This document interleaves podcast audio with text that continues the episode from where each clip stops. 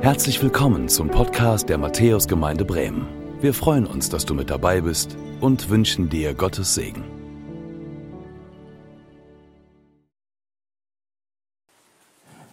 Gnade sei mit euch und Friede von dem, der da ist, der da war und der da kommt, Jesus Christus, unser Herr. Amen. Ja, auch ich grüße Sie ganz herzlich zu unserem Gottesdienst heute hier aus der Matthäusgemeinde in Bremen. Mein Name ist Andreas Schröder und ich bin leitender Pastor hier in dieser Gemeinde und über viele Jahre schon durch die Arbeit im ERF Aufsichtsrat mit der wunderbaren Arbeit dieses Medienhauses verbunden und ich freue mich, dass wir diesen besonderen Gottesdienst heute mit euch als Team vom ERF hier so erleben dürfen. Manchmal sind es nur ganz kurze Worte, die uns begleiten. Ganz kurze Worte, die sich einprägen. Und so ist es mit diesem einen Vers, der der Predigtext heute ist. Ich werde euch nur, Ihnen nur einen Vers quasi mitgeben, uns aufs Herz legen. Einen entscheidenden, nämlich aus dem zweiten Korintherbrief, Kapitel 5, Vers 17, wo der Apostel Paulus spricht, vielmehr wissen wir, wenn jemand zu Christus gehört, ist er eine neue Schöpfung. Das Alte ist vergangen, etwas ganz Neues hat begonnen. Dieser Vers begeistert mich, dieser Vers spricht etwas in mir an und manchmal weiß ich gar nicht so richtig, ähm, was es sein kann. Darf ich euch bitten, dass ihr nochmal die Uhr einstellt, bitte? Okay, läuft, alles klar, wunderbar. Also ein ganz bestimmtes Wort, was uns quasi anspricht. Und so ist es mit diesem Wort gewesen, ähm, was mich begleitet hat. Denn dieses eine Wort, 2. Korinther 5, Vers 17, jemand ist eine neue Kreatur, wenn er zu Jesus Christus gehört, steht bei mir in meinem Leben für einen Perspektivwechsel, für einen Blickwechsel. Denn irgendwann einmal habe ich mich dazu entschlossen, folgenden Grundsatz zu beherzigen.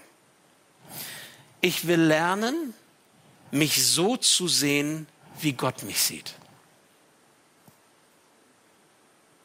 Ich will lernen, mich so zu sehen, wie Gott mich sieht. Sie müssen wissen, dass dies für mich alles andere als selbstverständlich und leicht ist.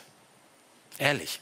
Ich ertappe mich dabei, dass ich mich trotz erfolgreichem Handeln vielleicht als eher als einen angefochtenen Menschen ansehe, als einen Menschen, der durchaus Ziel, Ziel verfehlt oder auch versagend und wahrlich nicht perfekt im Leben unterwegs ist. Manchmal, wenn ich denke, ist doch alles gut, kommen andere und zeigen mir, nee, nee. Wenn ich manchmal denke, jetzt ist doch richtig gewesen, kommen andere und sagen, nee, das gibt's ja auch.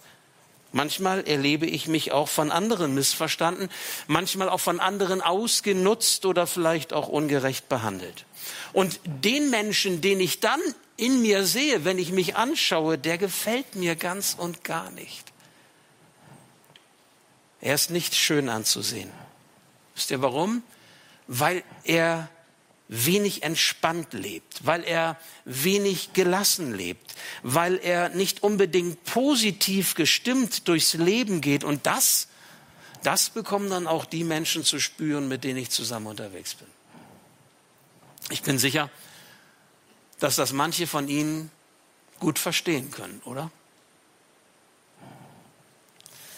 Mittlerweile habe ich auch erkennen dürfen, dass diese Art meiner, ich nenne sie mal negativen Selbstsicht Gründe hat. Ist ja gut, wenn man überlegt, woher kommt das eigentlich, dass man sich so erlebt, sich so fühlt oder das durchmacht. Da ist zum Beispiel, ja, mein Elternhaus. Mein Elternhaus, das mich so geprägt hat,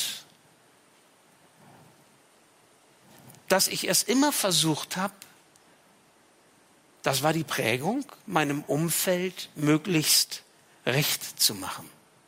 Kennen Sie das? Dass ich so geprägt war von meinem Elternhaus, möglichst nicht negativ aufzufallen. Und das führte zu einem Lebensmotto bei mir. Lebe angepasst und meide nach Möglichkeit alle Auseinandersetzungen.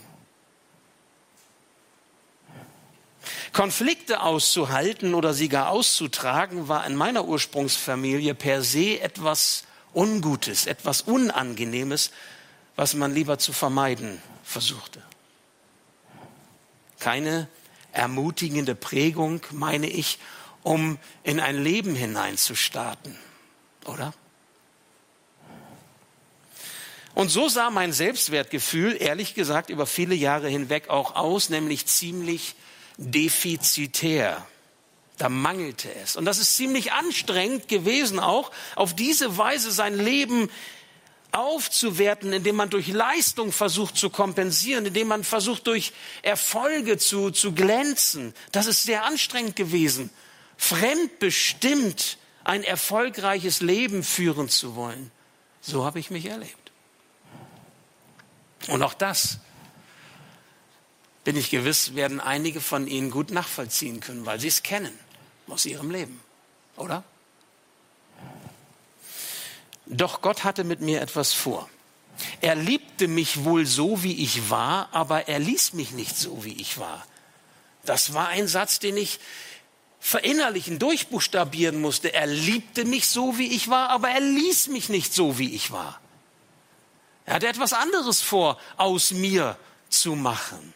Und so ermöglichten bestimmte Krisen und bestimmte Herausforderungen in meinem Leben die Wende.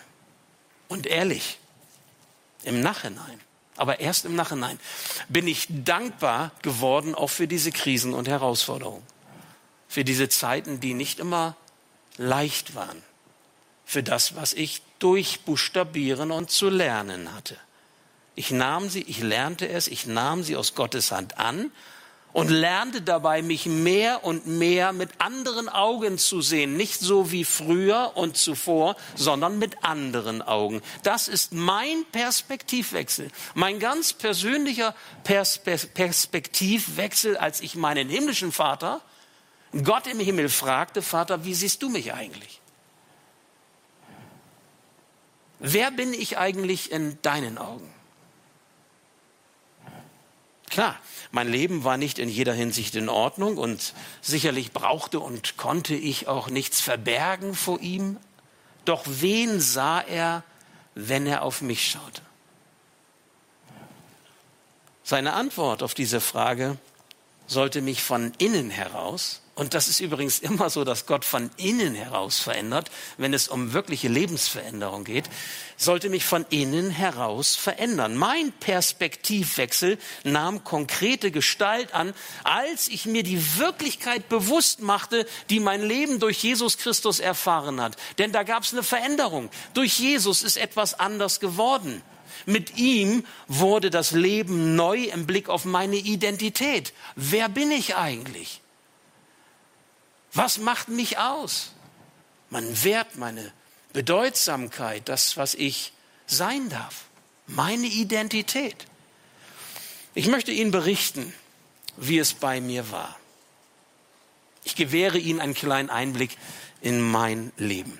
Vor 45 Jahren begegnete mir Jesus Christus bei einem Abend für junge Menschen in meiner Gemeinde damals. Es war so, wie als wenn seine Wirklichkeit in mein Herz hineintraf. Jesus war Realität. Er begegnete mir an diesem Abend. Werde ich nie vergessen. Ich weiß auch noch den Tag, ich weiß den Monat, ich weiß das Jahr noch. Und so ging ich damals nach Hause, mit dem Fahrrad gefahren, die acht, neun Kilometer von der Gemeinde zu meinem Elternhaus. Ich ging auf die Knie. Ich betete was ich zuvor so auch nicht getan hatte. Und ich lud Jesus Christus ein, in meinem Leben zu kommen und mir meine Schuld, das habe ich gehört, dass das wichtig sei, meine Schuld zu vergeben. Ich bat um Vergebung meiner Schuld, obwohl ich muss ehrlich gestehen, ich damals mit 13 Jahren noch nicht ermessen konnte so richtig, was es eigentlich bedeutet, vor Gott schuldig zu sein. Aber ich habe es getan, weil ich verstanden habe, darauf kommt es an. Ich lud Jesus Christus ein, in mein Herz, in mein Leben hineinzukommen. Und auch wenn dies zunächst nur der Anfang, der Beginn eines neuen Weges mit Jesus war, so wusste ich ganz tief in meinem Herzen, da ist etwas passiert. Da hat sich etwas ganz Entscheidendes verändert durch dieses eine Gebet an diesem Abend im März 1977 war das. Und zwischen dem sündigen Menschen Andreas Schröder, unvollkommen, unperfekt, auch das war mir damals schon klar, und dem vollkommenen, allmächtigen Gott, der alles weiß und alles in der Hand hat, zwischen mir und ihm, das wurde mir klar, steht fortan eine Person, nämlich Jesus. Hier ist der Schröder, hier ist der lebendige Gott. Und was ist dazwischen? Wer ist dazwischen? Jesus Christus. Jesus war nicht irgendwo bei mir, sondern schaute dieser lebendige Gott auf mich, dann kam er an Jesus nicht vorbei. Dann kam er an Jesus nicht vorbei fortan.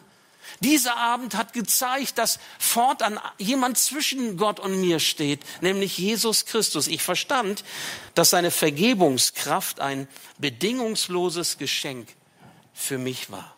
In den folgenden Jahren lernte ich diesen Jesus mehr und mehr kennen. Ich hörte die Geschichten über Jesus, ich las die Bibel tatsächlich vom Anfang bis zum Ende durch. Ich wollte es unbedingt. Ich habe es getan, es hat mir sehr viel gegeben damals schon. Und diese Geschichten von Jesus, die er von Menschen berichten, denen er begegnet war, Menschen, die oft am Rande standen, wo andere einen Bogen drum gemacht hatten, deren Selbstbild, wie sie sich sahen, wahrscheinlich auch nicht so das Beste war. Diese Geschichten wurden für mich lebendig. Vielleicht kennt mancher von Ihnen diese Jesus-Geschichten im Neuen Testament. Ich erinnere an Matthäus Levi zum Beispiel, diesen Zöllner, der am Stadttor sitzt und dann kommt Jesus und fordert ihn auf, folge mir nach und er lässt alles liegen und wird zu einem Nachfolger Jesu und geht seinen Weg mit Jesus. Stark. Ich denke an Zachäus, diesen Zolleintreiber, der bei seinen Landsleuten unten durch ist, aber bei Jesus einen Neuanfang wagen kann, weil Jesus ihn annimmt, so wie er ist, ohne ihn zu lassen, wie er ist. Ich denke an die Frau am Jakobsbrunnen, Johannes 4, die Jesus begegnet in Samaria und diese Begegnung mit Jesus verändert ihr Leben und, und es kommt auf einmal eine Freude in ihr Leben hinein, die sie vorher so nicht gespürt hatte. Eine Veränderung von innen heraus. Oder auch an die Ehebrecherin, Johannes 8. Diese Frau, die man beim Ehebruch erwischt hat, die gesteinigt werden sollte. Und Jesus sagt, wer von euch ohne Sünde ist, der werfe den ersten Stein. Und sie begegnet dieser Liebe Jesu und wird geheilt und, er, und erfährt Vergebung. Das Leben wird anders, von innen heraus. Ich möchte Sie fragen, haben diese Geschichten, und es gibt ja noch viel mehr Jesus-Geschichten, schauen Sie selber hinein ins Neue Testament, fangen, fangen Sie vielleicht beim Johannesevangelium an. Haben diese Jesus-Geschichten nicht ganz viel mit dieser Sicht Gottes auf unser Leben zu tun, wie Gott uns sieht? Nicht wie die Menschen uns sehen, nicht wie wir uns sehen, sondern wie Gott uns sieht. Was bestimmt unsere Identität? In seiner unendlich großen Liebe hält Gott wie einen Spiegel uns vor und sagt, schau, da wird nichts beschönigt, da wird nichts wegdiskutiert, nicht Schuld verschoben, da wird nicht schön geredet. Der Spiegel zeigt, wie wir wirklich sind. Kennen wir. Brauchen wir morgens nur aufstehen und zum Spiegel gehen. Noch gefährlicher ist es dann auch noch auf die Waage zu gehen. Muss man ja nicht. Kann man ja auch sein lassen. Aber diese Begegnung, wenn Jesus uns den Spiegel vorhält, diese Begegnung mit Jesus ist zugleich die Ermöglichung eines neuen Lebens. Es bekommt ein neues Vorzeichen, das Vorzeichen des Heils Jesu, dass Jesus für uns gestorben ist am Kreuz und wieder auferstanden ist. Und mir wurde damals dann mehr und mehr zur Gewissheit, Gott sieht mich nicht mehr defizitär, Gott sieht mich nicht mehr so, wie es quasi aus meiner Sicht ist, sondern er sieht mich tatsächlich durch Jesus an. Weil die Jesus-Begegnung Leben verändert und auch mein Leben entscheidend verändert hat, ist meine Sicht auf mich als Mensch eine andere geworden. Seitdem buchstabiere ich neu, was er über mich sagt. Ich lerne zu verstehen, was diese Verheißungen und Zusagen der Bibel für mich bedeuten, wenn es da heißt, mir ist echt vergeben. vergeben. Ich bin für die Ewigkeit errettet. Ich lebe mit Gott versöhnt durch Jesus Christus. Ich bin teuer erkauft, weil ich ihm so wertvoll bin als sein Kind. Er kennt mich und trotzdem steht er zu mir. Er hat mich erwählt, weil ich ihm so wichtig bin. Er hat mich gerecht gemacht, richtig gemacht in seinen Augen durch das, was Jesus für mich getan hat, gerecht gemacht gegen jede Anklage des Feindes. Er hat mich angenommen. Er beschenkt mich mit Freiheit in Jesus Christus. Ich bin geliebt. Geliebt unabhängig davon, was andere über mich denken und sagen. Ich bin versorgt, weil er es gut meint mit mir. Ich habe keinen Mangel, weil er mein Hirte ist.